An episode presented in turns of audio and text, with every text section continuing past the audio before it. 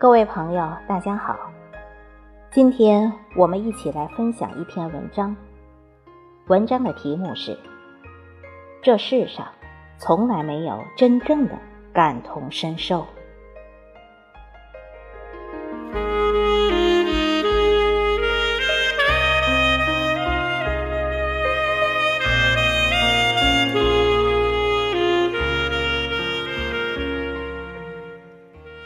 诉苦，从来都是越诉越苦。毕竟，毕竟人心难测。要知道，这个世界上看你笑话的人，永远要比在乎你的人多。我们总该学会做个不动声色的大人，在哭泣过后，会把眼泪藏起来。疲倦以后，不需要他人的安慰，在外面欢笑，把伤感藏在最深处。这不是忍耐，也不是委屈，而是历尽千帆后对别人和自己人生的最好尊重。所以，真正有修养的人，从不轻言悲苦，因为。当你只顾着自己的嘴上痛快了，就会在不知不觉中丢失了体面。这世上从没有感同身受。我常常会问自己：人和人之间真的没有感同身受吗？很遗憾，每次得到的答案都是肯定的。有人住高楼，有人住深沟，有人万丈光芒，有人一身锈。尽管我们从不缺关心自己的人，但很多时候，别人的关心对你而言只有客套。能感知自己痛苦的人，也只有自己。在抑郁症的超话中。我曾看到过这样一条内容。我曾经劝过一个重度抑郁症的人，我和他说：“我吃过全世界最好吃的小蛋糕，你要乐观，哪天来我的城市，我请你吃。”后来因为某件事，我也抑郁了，小蛋糕不好吃了，整夜整夜的睡不好觉，没有音乐我会死。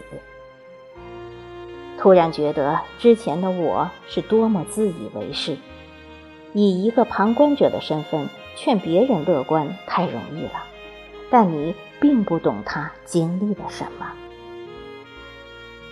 这世上没有谁可以一生无忧无虑，也没有谁可以不承受丝毫的苦与痛。也许。我们每个人在别人眼中都是一道亮丽的风景，但别人却从来不会知道，在这风景的背面是怎样的心酸和无助。但别去抱怨生活，更别时时刻刻的和别人诉苦。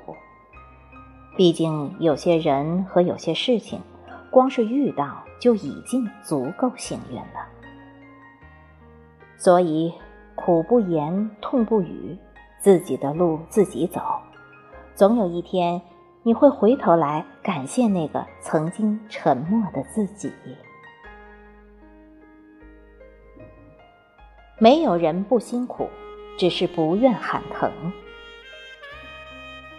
众生皆苦，而你的诉苦，贬低了自己，又打扰了别人。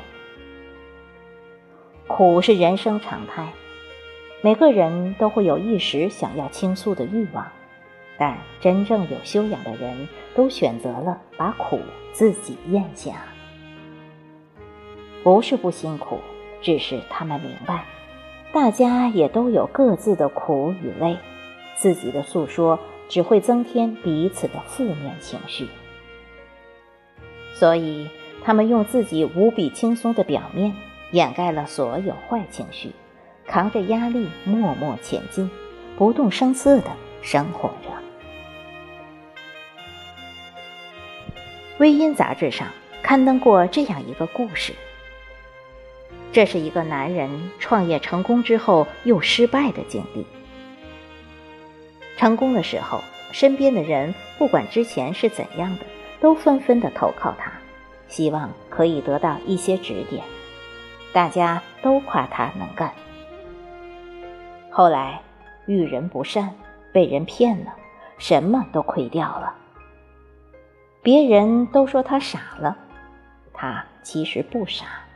他没有再问身边的人借一分钱，也没有把自己的遭遇再和别人说，更没有去解释什么。他心里清楚的很，现在多说什么都无益，只有自己慢慢的再重新爬起来。这一段路很艰辛，且他只能够靠自己。这个世上，每个人都在负重前行，你帮不了我，我也替不了你。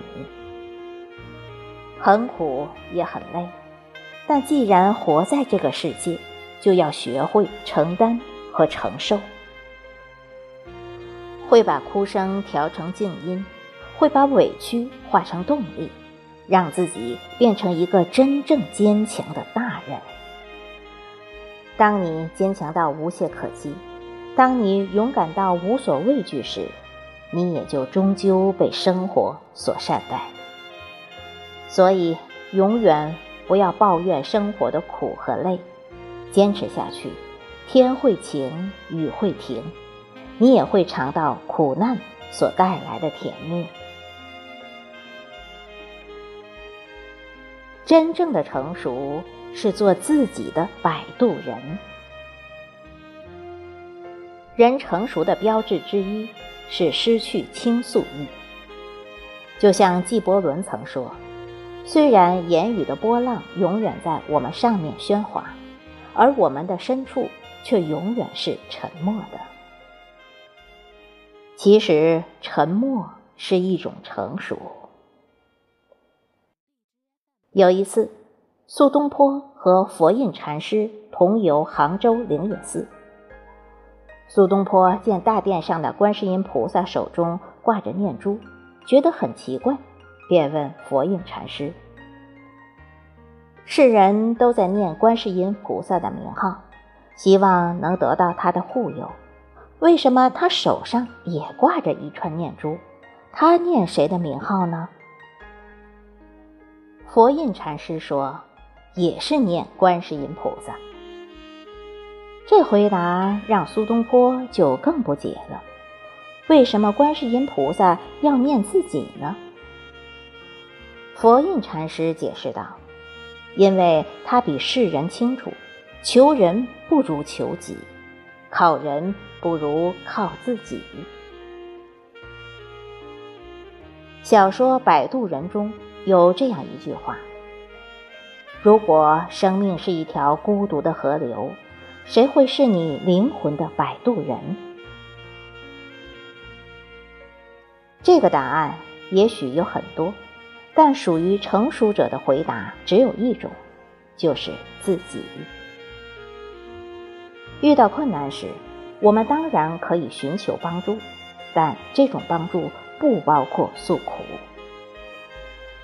没有人。愿意和一个充满负能量的人相处，也不会有人能针对你的苦感同身受。